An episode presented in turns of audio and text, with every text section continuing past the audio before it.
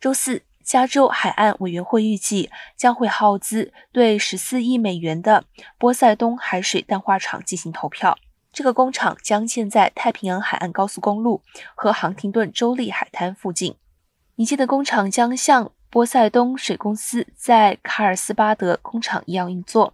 海水经过一个过程，包括使用数千个压力容器和反渗透来去除盐分，最终把奥兰治县海岸的海水变成饮用水。然而，这个项目充满争议。